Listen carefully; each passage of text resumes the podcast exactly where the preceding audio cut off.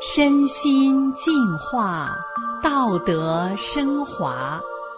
现在是明慧广播电台修炼故事节目。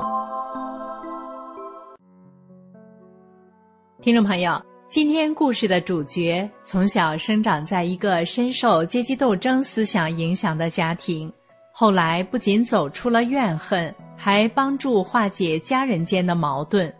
这是怎么办到的呢？让我们来听听这个故事。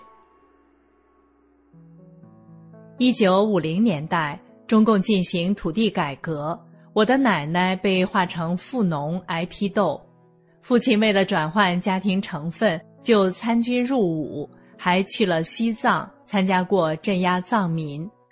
我就是在这样一个军人家庭中长大的。父亲在共产党的历次运动中都表现积极。被党文化熏染的也深，他总说，家里也有阶级斗争。父亲动不动就找个茬，对妻子、孩子们大打出手，挑拨我和哥哥姐姐们之间的关系。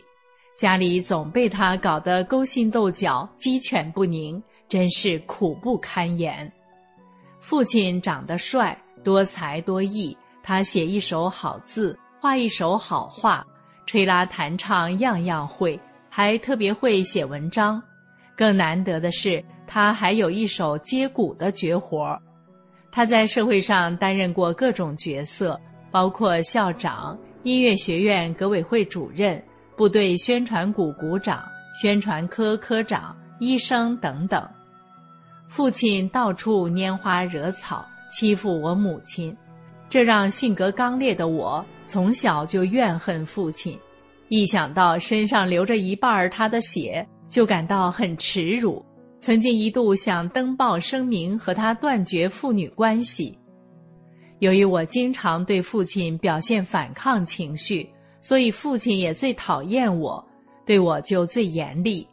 我考上了重点高中，父亲就是不供我上学，他说知识越多越反动。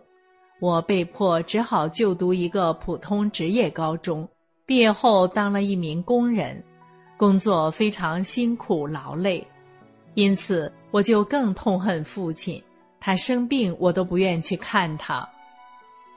这种人生经历让我非常的自卑，造成我性格孤僻、心胸狭窄，岁数很小就得了一身病，风湿、胃病，动不动就感冒。一感冒就两个月都不好，经常会想到自杀，但是又没有勇气自杀。一九九七年七月，邻居姐姐推荐我看《转法轮》，说是法轮功的主要著作，可我受无神论的影响太深，认为是迷信，不看。后来有一段时间，我发现无论我去谁家串门子，都会看到这本书。我感到好像有一股力量在指引着我遇到这本书。一天，在好奇心的驱使下，我借了这本《转法轮》回家看。结果这一看，真是太好了！这本书真不是一般的书啊！我的灵魂受到很大的震撼。我知道人为什么活着了，我知道怎么做人了，我所有想不通的心结都打开了。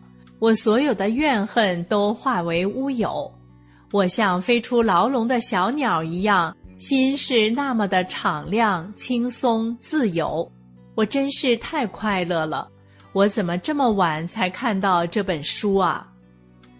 自从走上了法轮大法的修炼之路，我发现身上的病痛全部消失无踪，而且什么事我都能想得开了。我处处按照大法真善忍的原则要求自己，在单位我兢兢业业地干活，不再怕苦怕累；在家里，我彻底放下了对父亲的怨恨和成见，任何事情都站在父亲的角度上为他着想。父亲看到我的变化非常高兴，什么事都愿意找我商量。父亲还对保姆说。我这个女儿太善良了，孩子们中我亏欠她最多。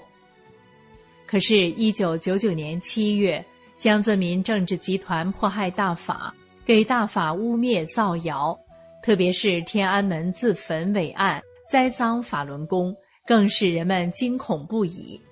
那时，派出所警察也时常去我家骚扰，单位领导把我半身不遂的父亲接上，一起去我家，想利用亲情逼迫我放弃修炼，并拿开除公职威胁我。我给他们讲了自焚疑点，讲大法是教人修心向善的，讲我为什么修炼大法及我修大法后的身心变化等等。单位书记听了，无奈地说：“孩子，咱们国家是共产党一党执政，胳膊拧不过大腿啊。”因为我坚持不放弃修炼，我被开除了公职。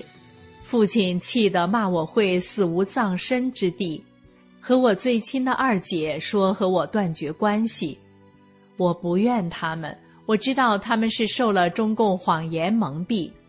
不论父亲和二姐怎么对我，我还是该怎么对他们好，还怎么对他们好。我就等他们消消气的时候，和他们理性的分析自焚伟案中的疑点，特别是电视画面中。烫伤的人浑身像打了石膏一样的，还缠着厚厚的绷带。烫伤通常是不能这样处置的。央视记者采访时也违背无菌操作等等众多疑点。父亲和姐姐都是医生，父亲不光骨伤有绝活，治疗烫伤也有绝活。他们听了一下就明白了。我给父亲看《九瓶共产党》。我问父亲：“爸，我是您女儿，不会害你。你和我说实话，你们当年去西藏平定叛乱，是不是根本就不是藏民们叛乱，而是藏民们都信神，共产党不让他们信神，必须只信共产党，所以就让你们去镇压他们啊？”父亲低头不语，默认了。我说：“爸，你看共产党多邪恶呀！”强迫你们当兵的去造了那么大的业，到时天要灭中共，你为什么要跟着他去陪葬呢？赶快退出中共组织，保平安吧！父亲高兴地同意了。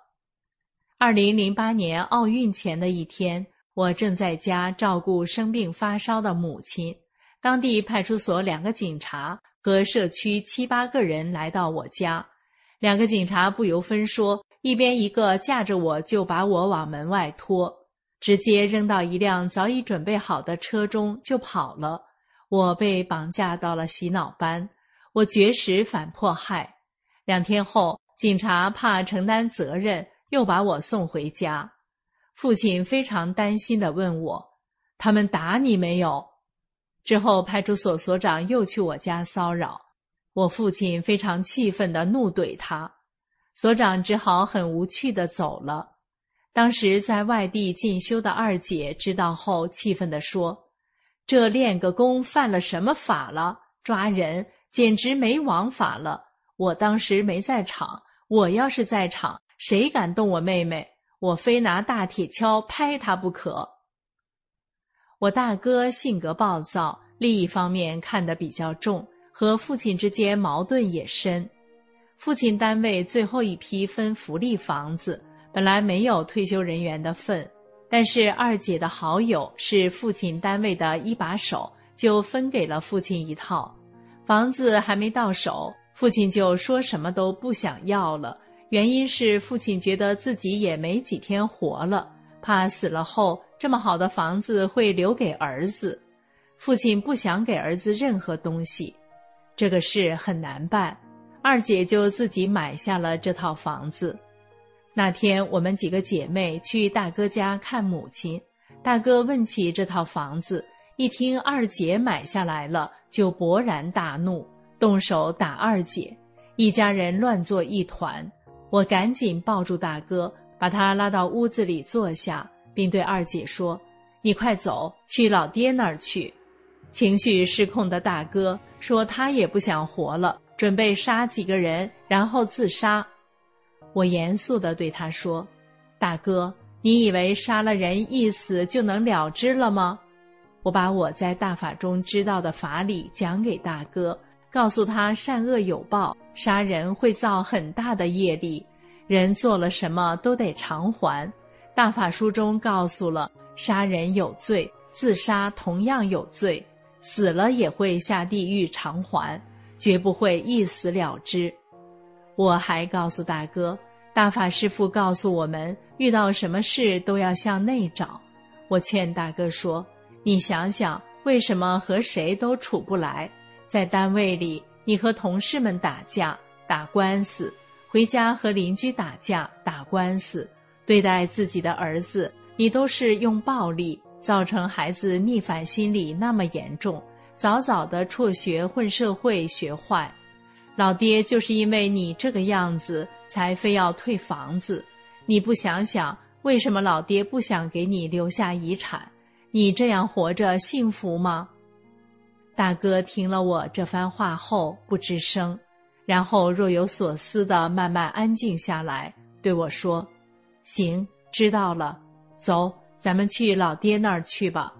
去了你别提今天的事了。”我高兴地说：“没问题。”这之后，大哥变了，脾气温和了许多，对利益明显看淡许多。对父亲也好了很多，大哥真的改了。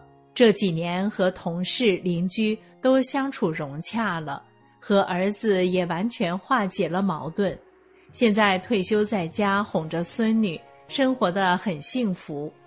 就这样，一场家庭危机在大法法理的感召下化解了。听众朋友。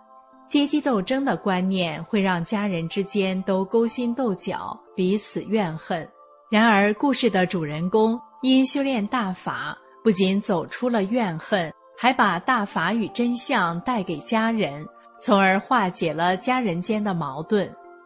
听完这个故事，您说这家人是不是很幸运呢？